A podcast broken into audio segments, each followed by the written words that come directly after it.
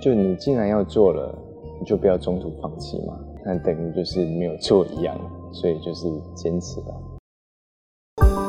我是侯乃荣，台湾名人堂要告诉大家有故事的人，有意义的事。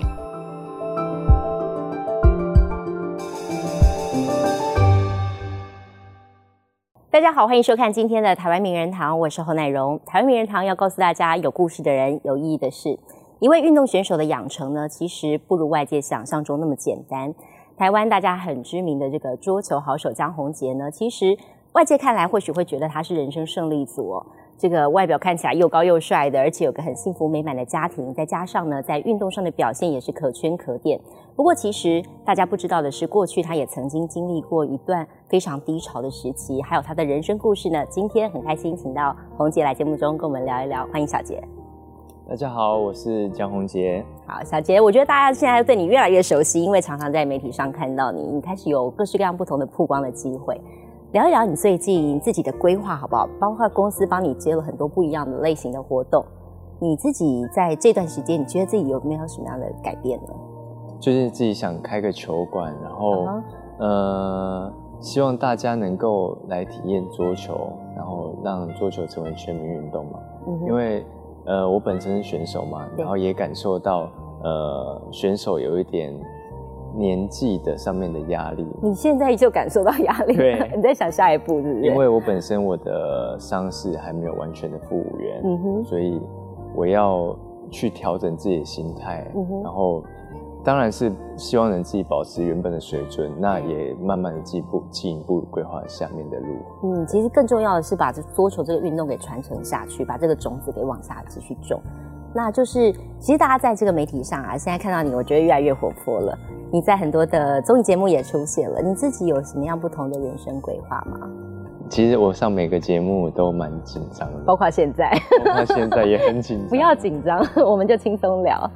因为其实现在接触的东西就是以前没有接触过，比较不熟悉，比较不熟悉。对。然后还记得之前拍照的时候，嗯哼，摄影师就说：“好，我们开始来拍照了。”嗯哼。然后我就站在那，摄影师说。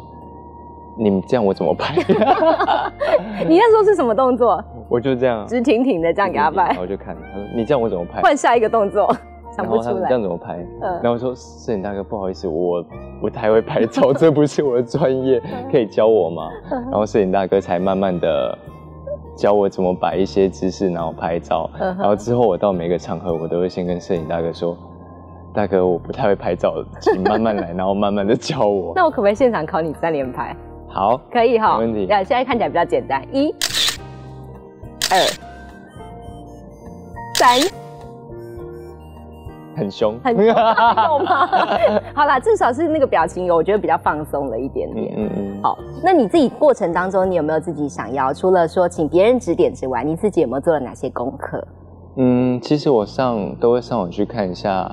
大概怎么摆一些姿势会比较自然，然后呃也会请教小爱一些这方面的问题。对，OK，那你自己现在有没有什么你觉得自己还最需要心理克服跟突破的地方，在面对镜头的时候？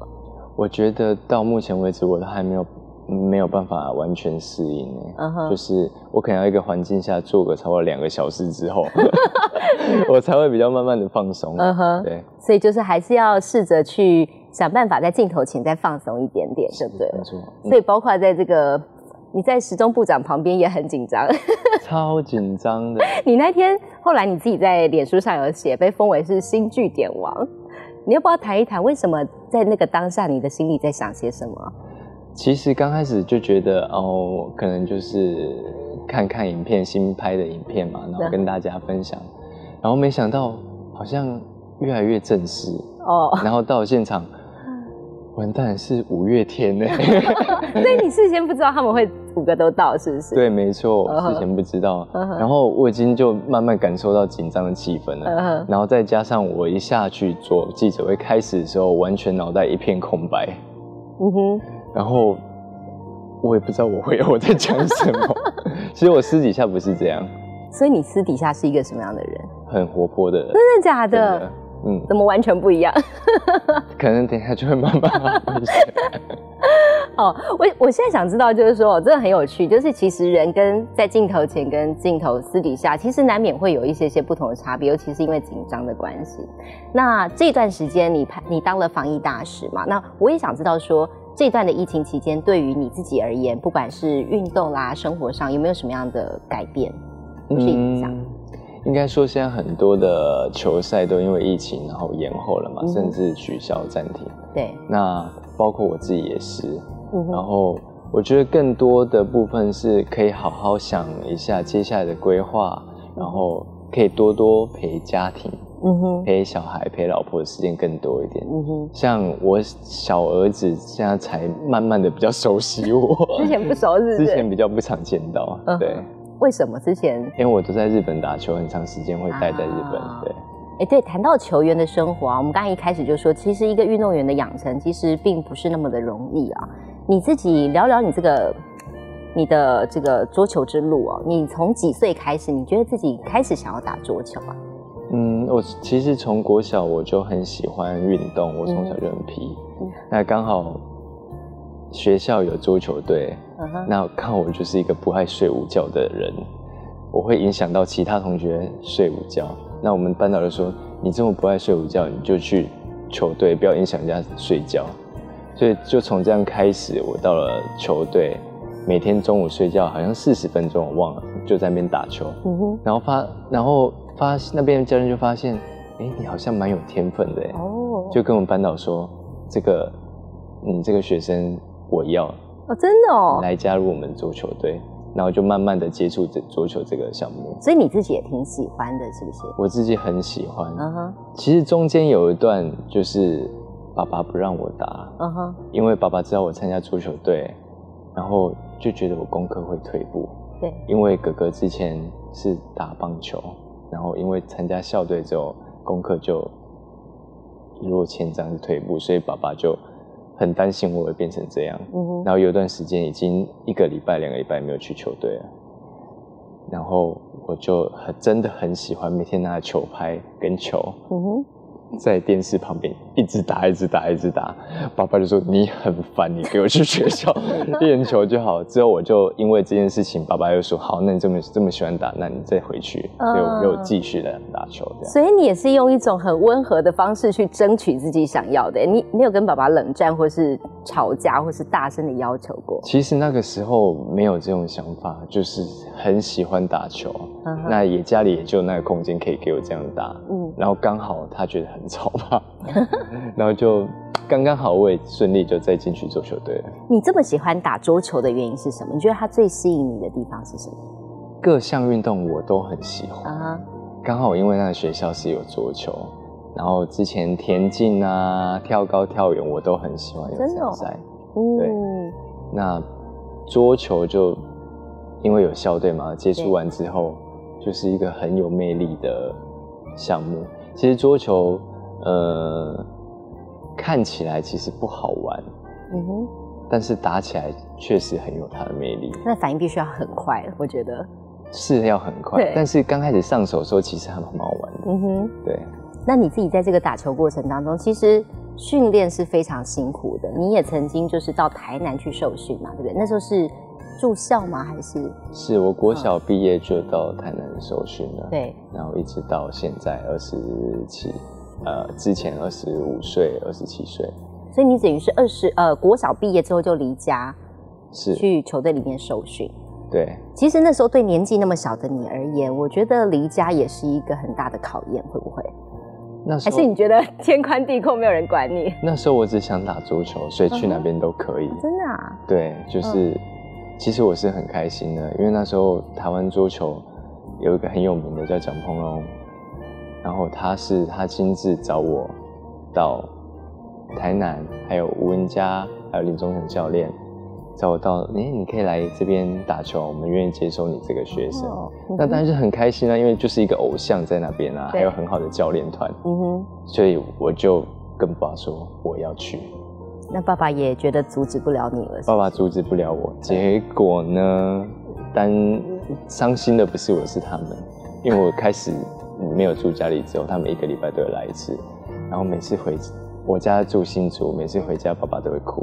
哦，真的假的？对，那我都没什么感觉。你这么冷血，他有没有让你最感动的？就是他们来会不会特别带些什么东西给你，还是有没有跟你讲过一些什么话，让你觉得啊，从本来的不支持到现在默默的挺在你背后？我觉得爸爸应该都不会说什么话，哎，对，就是用行动来。有没有带一些什么你最喜欢的东西之类的？我。有贡丸一定一定要带来给我吃的，就自己煮呢，用那个保温瓶带过来给我吃。那我觉得应该是他虽然说不支持，然后虽然觉得你打球会影响功课，但他其实默默付出是也蛮多的。嗯哼，那你自己在这个受训的过程当中，你有想家过吗？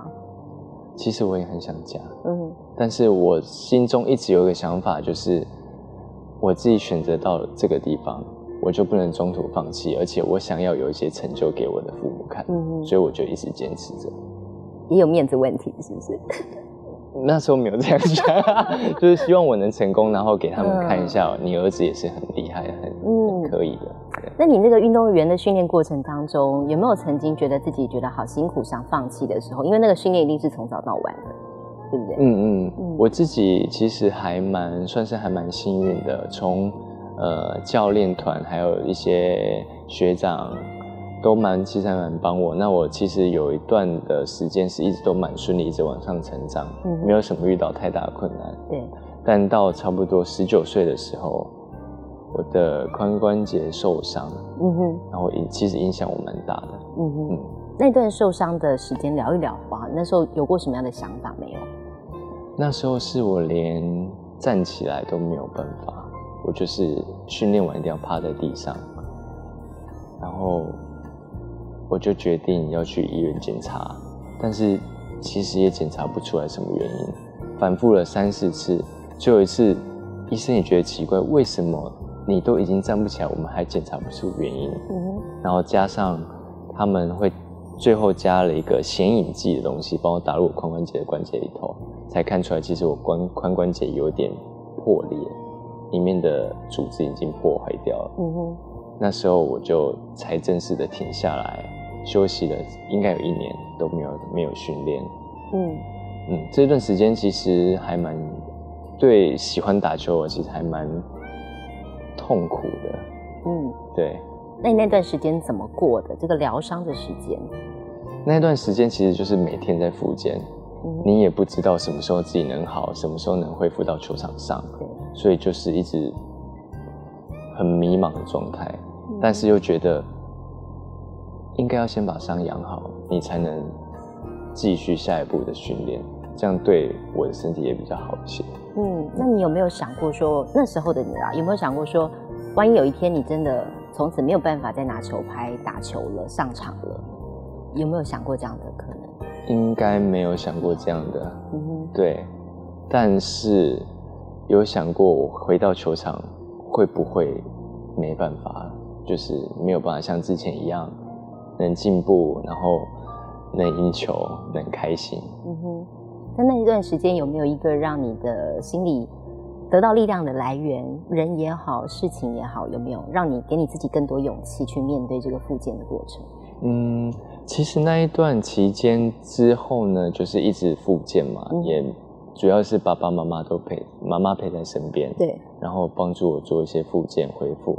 那这段时间其实就虽然会迷惘，但是一直很想回到球场上。这段时间也就这样的过去了。对。但比较痛苦的是，回到球场之后，发现真的跟我想的一模一样，我没有办法进步了。嗯哼。然后我一直停留在那个时间的心态。对。应该是说，我恢复到球场上，我每天都很很努力。很认真在做训练，把每个训练都完成。嗯哼，但是我一直没有什么起色。嗯，然后学长就会问我说：“哎，小杰，你怎么了？你发生什么事？为什么都没有看你像以前之前那种状态？”嗯，我是训练完就是会一个人默默躲在角落，就大家结束把灯关起来，拉筋啊。然后伸展啊都是一个人。那时候也在思考这个问题，慢慢的思考思考，学长就跟我说一句话：“小杰，你有没有用心在练球？”嗯，我心想说：“用心在练球，有啊，我每天都很认真，把教练给我的工作，把我的缺点课程全部都排满。我也是训练，我中间也没有偷懒啊，我会把时间做完啊。为什么？我想想想想，对，用心。”我虽然是把我的课程、我的训练计划训练完了，但是我只是在做一件事情，我没有真的用心投入在那边。哦，这个动作我可能做一千次，但是我可能想的就一次，其他都是没有进脑袋的在做这些动作。所以我突然想到用心之后，我好像突然也有点开窍了，再回到球场上。哎，其实以前动作做一千次反而没效果，现在可能做十次我就有效果了。嗯，所以慢慢的我开始用心在训练，在投入，心态整个转变之后，我就慢慢继续投入到球场，也有慢慢的进步。所以那个小杰又回来了。对，嗯，但其实我觉得，呃，其实人生总是这样，有高有低啦。你那时候在伦敦奥运的选拔会上，其实落选了，我觉得对你来讲，当初一定也是一个很大的打击。那时候还在场边落泪了。是。那一次的经验对你而言，现在想到很想哭。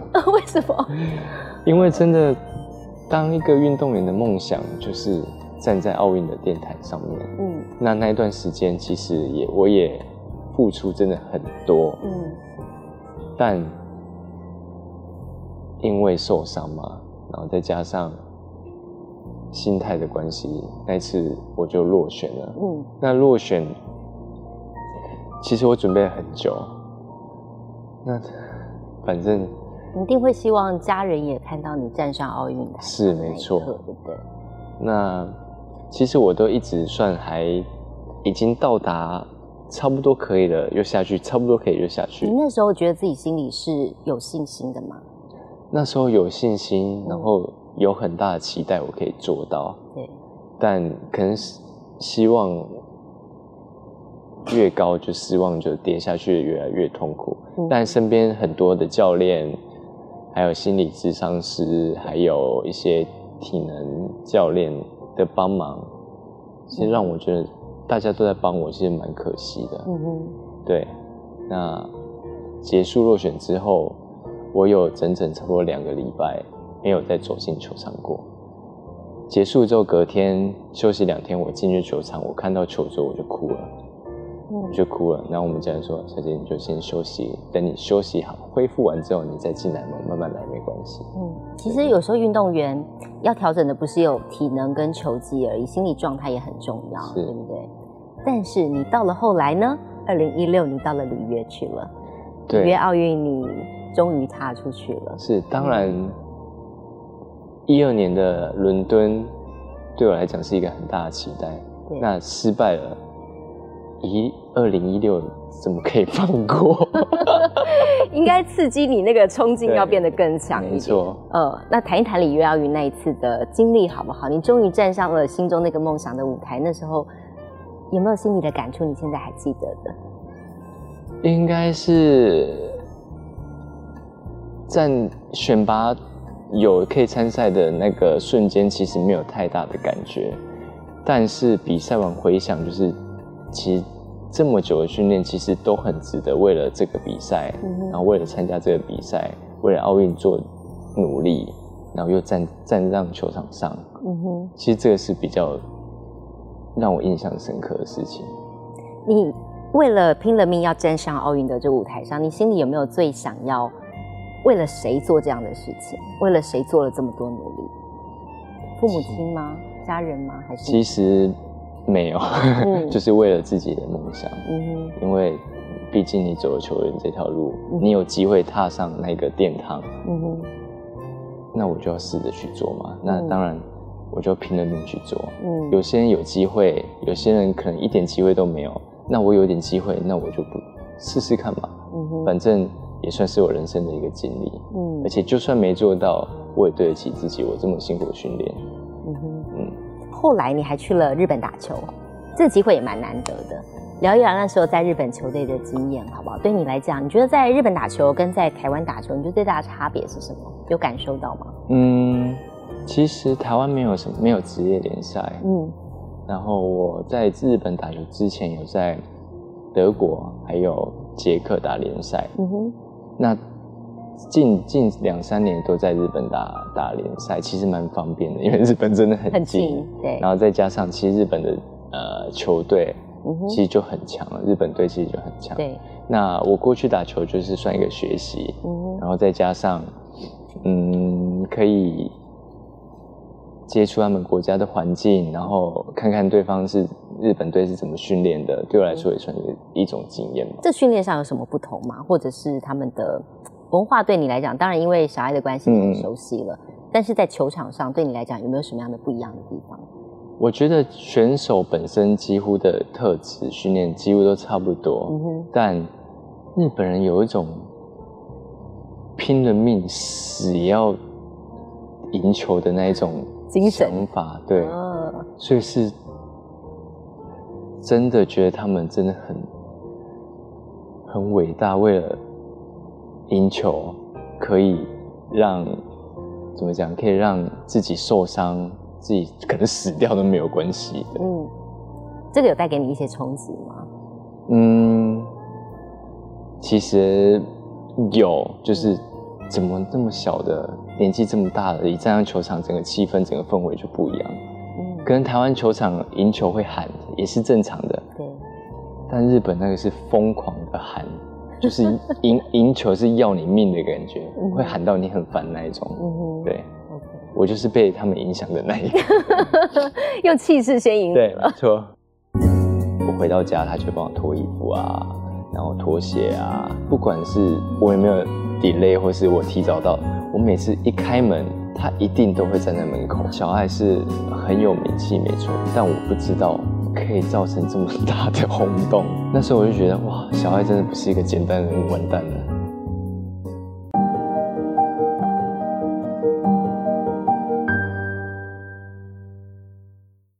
小杰，我觉得近期在这个荧幕当中，其实大家很多看到是你跟小爱的互动，然后觉得很幸福、很甜蜜。我想问一问，就是说，像你刚才讲的，你自己镜头前跟私底下其实有差别。你觉得小爱镜头前跟私底下有没有什么样的差别？小爱吗？嗯，他不在没关系。比方说 最大的差别可能就是带小孩子吧。嗯哼，对他其实会，因为小孩子现在。的阶段是非常可怕的，一个是一岁，对，一个是两岁八个月，嗯哼，嗯，所以会吼，我们两个都会啦，你们两个都会吼小孩，对，不要跑，不要爬，很危险。哎，他讲你不可以吃那个，那个不能是大人的吃的，你小孩子不能吃之类的，对。所以你有管很多是不是？我们管，我们只是担心他的安全啊。啊哈。对，有一些像坚果类的啊，其实小孩子吃还是比较危险一些。对对。所以你跟小爱在管教孩子方面，你们有协调说，呃，你当黑脸，我当白脸吗？谁扮演那个好人的角色？通常是我扮演好人的角色。你怎么把坏人留给他当？这我觉得这是我们两个默契。嗯。对啊，从以前到现在。就是他是黑脸，我是白脸。你们有先讲好是不是？没有讲好，但可能我在家的时间还是比他在家时间少一些。嗯哼，所以从以前的模式就是他会比较需要大声一些。嗯哼，那他凶小孩，小孩就会跑来找我。那如果是真的很危险的事情，我就会我也会凶，对，不会放任他们。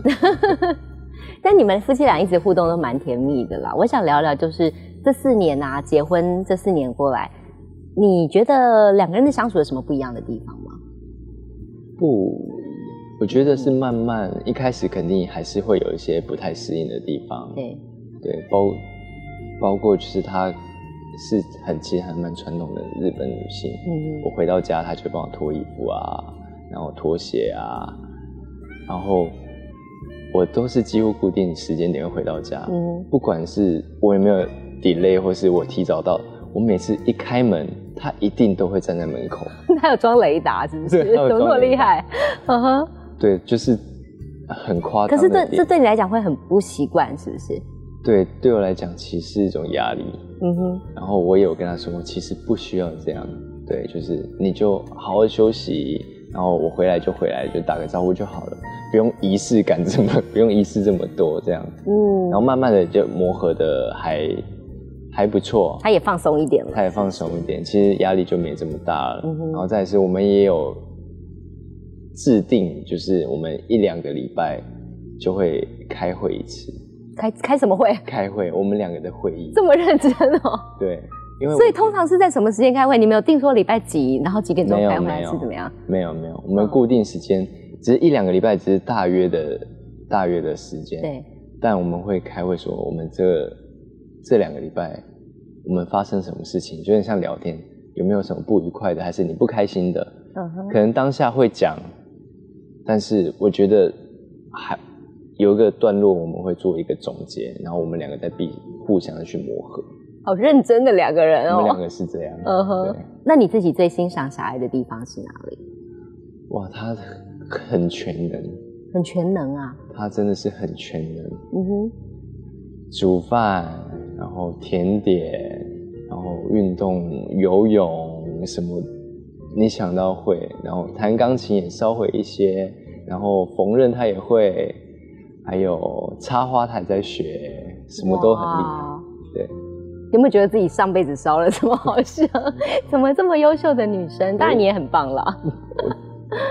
有啦，我自己有说，嗯，我要好好珍惜。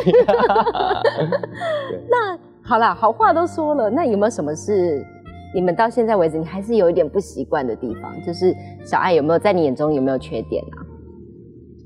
有，嗯。虽然他本来就是日本人，但是他的日本的社会形态压力就比较大一些，所以嗯他会给自己压力很大。嗯，对，其实，在台湾的生活环境，其实压力不需要这么大，包括他对我也会觉得要毕恭毕敬就是要尊重。但我说不用啊，就台湾就真的很随意。像我们跟经纪人吃饭聊天，对最近比较好了。他一开始他就一定会这样坐直挺挺的，然后就是跟很熟的朋友也是这样。我说其实你就可以放放松一，点。现在好一点，但偶尔还是会。嗯哼对，所以这是你认为最大的文化差异。对，嗯也不能说不好，但就是可能就是有文化差异，嗯哼，也是我最不习惯的 太硬。嗯，对，那小爱在二零一八年的时候退役嘛？这个他那当初这个决定是你们两个共同商量过的结果吗？还是他心里想的想做的？有他有跟我讨论到，那是我跟他说，就是你好像可以休息一下，嗯因为小孩从小就是媒体关注的对象嘛，对，然后加上她结婚之后又怀孕，怀孕之后还要重新投入到球场上，肯定就是一个很很大的关注点嘛。那这一件事情就会变成来说是更大的压力。那我就跟他说，那你就两个小孩子也很可爱啊，你就带带小孩就好啦。嗯你不需要背负这个压力，然后去做做很难做到的事情，因为你真的要投入球场上，你就必须得放弃家庭、小孩，因为我们选手训练的时间是真的还蛮固定的。对，对，那我觉得你这样会太辛苦，你不要让自己有这么多压力在身上。你从小就关注到大，那你现在已经告一段落了。那当然，你还可以，你想打，我支持你，嗯但是我希望你不要让自己这么大压力。嗯那我们慢慢沟通之后，他也觉得，嗯，那他也做出了选择。嗯哼，所以他自己当初也觉得说，哎，他是可以休息一下，然后把重心回归家庭，是不是？他在犹豫这个部分，嗯他其实有想打，有想休息，但是他的脑袋思绪是没有办法去想这样一件事。我要做这个事情，我要做没办法。下决定。对，那我就跟他分析，嗯哼，所以你听起来，你你蛮心疼他的，是不是？是嗯没错，因为真的他的压力，从我跟他认识的时候，我们去日本去哪里，我都发现奇怪，为什么大家都认识他，然后媒体也关注对他的关注度也很高，他的压力突然就转变成变成我的压力，因为我刚已经跟他在一块了嘛，结婚了嘛，嗯所以我不希望他有这么大的压力，然后再承受以前那样的日子。嗯哼当然，如果我有跟他说，你如果你喜欢，你想做这件事情，我支持你。嗯对，那他最后自己决定下来跟我分享之后，那他决定就是先退役这样。嗯，其实你们这个好像一路走来，压力都跟在身边，包括你们那时候决定要告诉大家你们交往、结婚这件事情。呃，聊一聊那时候你们做决定说，哎，要面对媒体的时候，那时候心情是什么样子的？紧张多过于开心，还是是很开心的心情跟大家分享这个喜悦？我是很开心的，嗯但我没有想到这么的夸张，哼，关注太多了。关注度这么夸张。嗯我知道小爱是很有名气，没错，但我不知道可以造成这么大的轰动。嗯所以我们宣布完之后，我的压力就开始来了。嗯有那么夸张吗？开始记者打电话给我，然后报道开始写，那不是就是一个结婚的事情吗？有需要这么的关注到我们身上吗？就是还有很多事情可以写嘛，嗯体育赛事什么的。对，那时候我就觉得哇，小爱真的不是一个简单人物，完蛋了，我心态是这样，所以当下你发现那那时候已经来不及了啦。来不及了，来不及了。不过，其实，在你们交往过程当中，应该这个压力就已经存在了吧？还是那时候其实你们很低调啦？但是你们应该有没有刻意要不要把这个消息先那么快的曝光？交往的时候应该是说，我知道他很有名气，嗯那在桌球界我也不想太快曝光，对，对，但是我我是真的不知道，连私底下就是日本的民众，或是他对日本人的影响程度这么大，我是我不知道的事情，嗯，所以宣布之后才会才觉得哇，原来你这么可怕。那会不会变成你那时候不太敢跟着他到公共场合去，会吗？私底下私私人的时间，结婚之后有有一点害怕这件事情，嗯，但小爱就是很保持很开放态度。你害怕的是什么？我突然会觉得大家都在看我们，嗯然后会被指指点点的，对哦，那是小爱，那是小杰，但他可能很习惯这件事情。他自己出门的时候，因为我们都会传讯息嘛，他会戴口罩什么。但我发现，他可能也觉得我我压力很大。他跟我出门的时候，他刻意就不戴口罩了。他觉得他不要让我有压力，但没想到这样的压力更大。对，那你到什么时候才觉得可以慢慢的放下注意别人外界的眼光？应该说有小孩之后吧。嗯对，就是以保护小孩为主。嗯哼那像如果我们出门的话，大家如果认出来我们的话，呃，我觉得不要打扰到小孩为原则。现在都是以小孩为主，我们两个就没关系。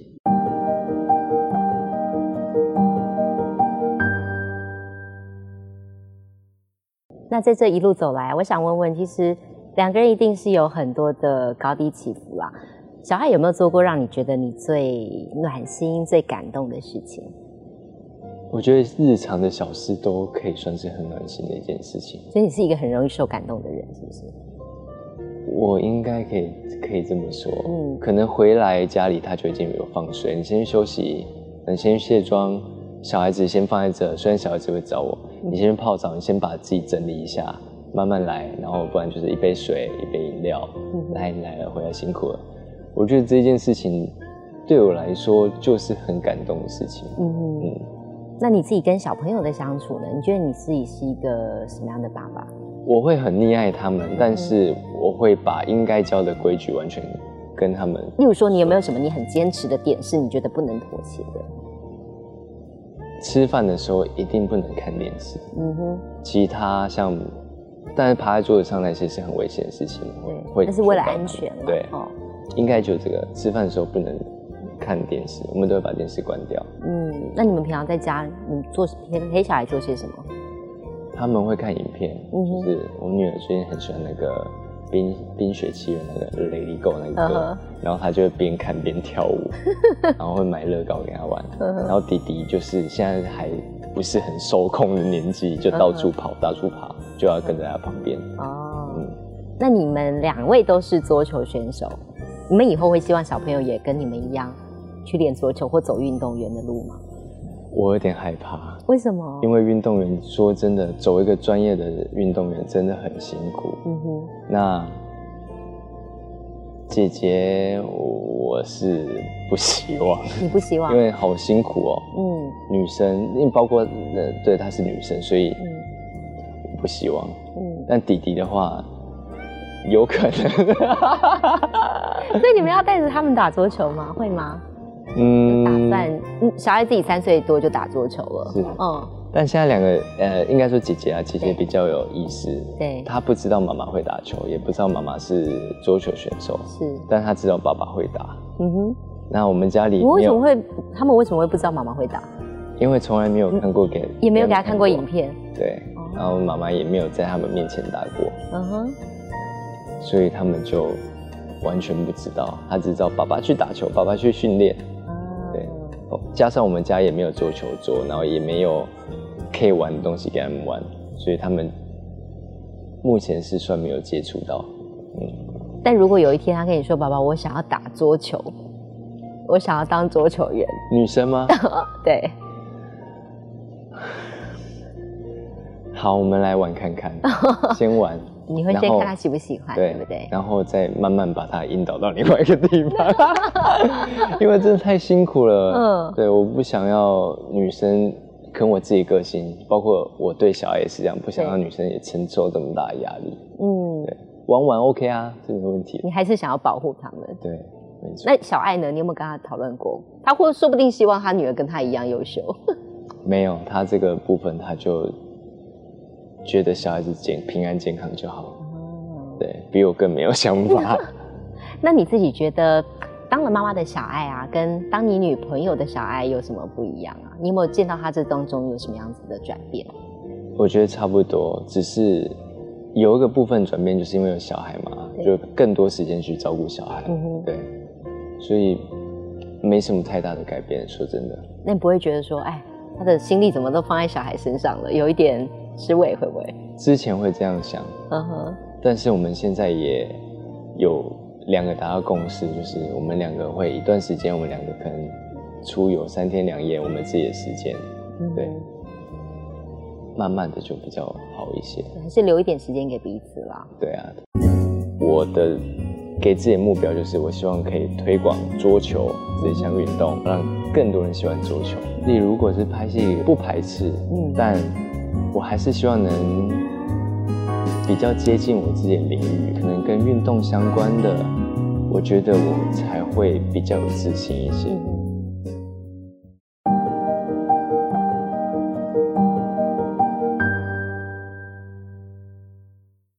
现在其实看起来你有很多元的发展空间，你自己在这些不同的部分有没有对自己有更多的期许？哪一个部分是你最想未来最想发展的？有没有？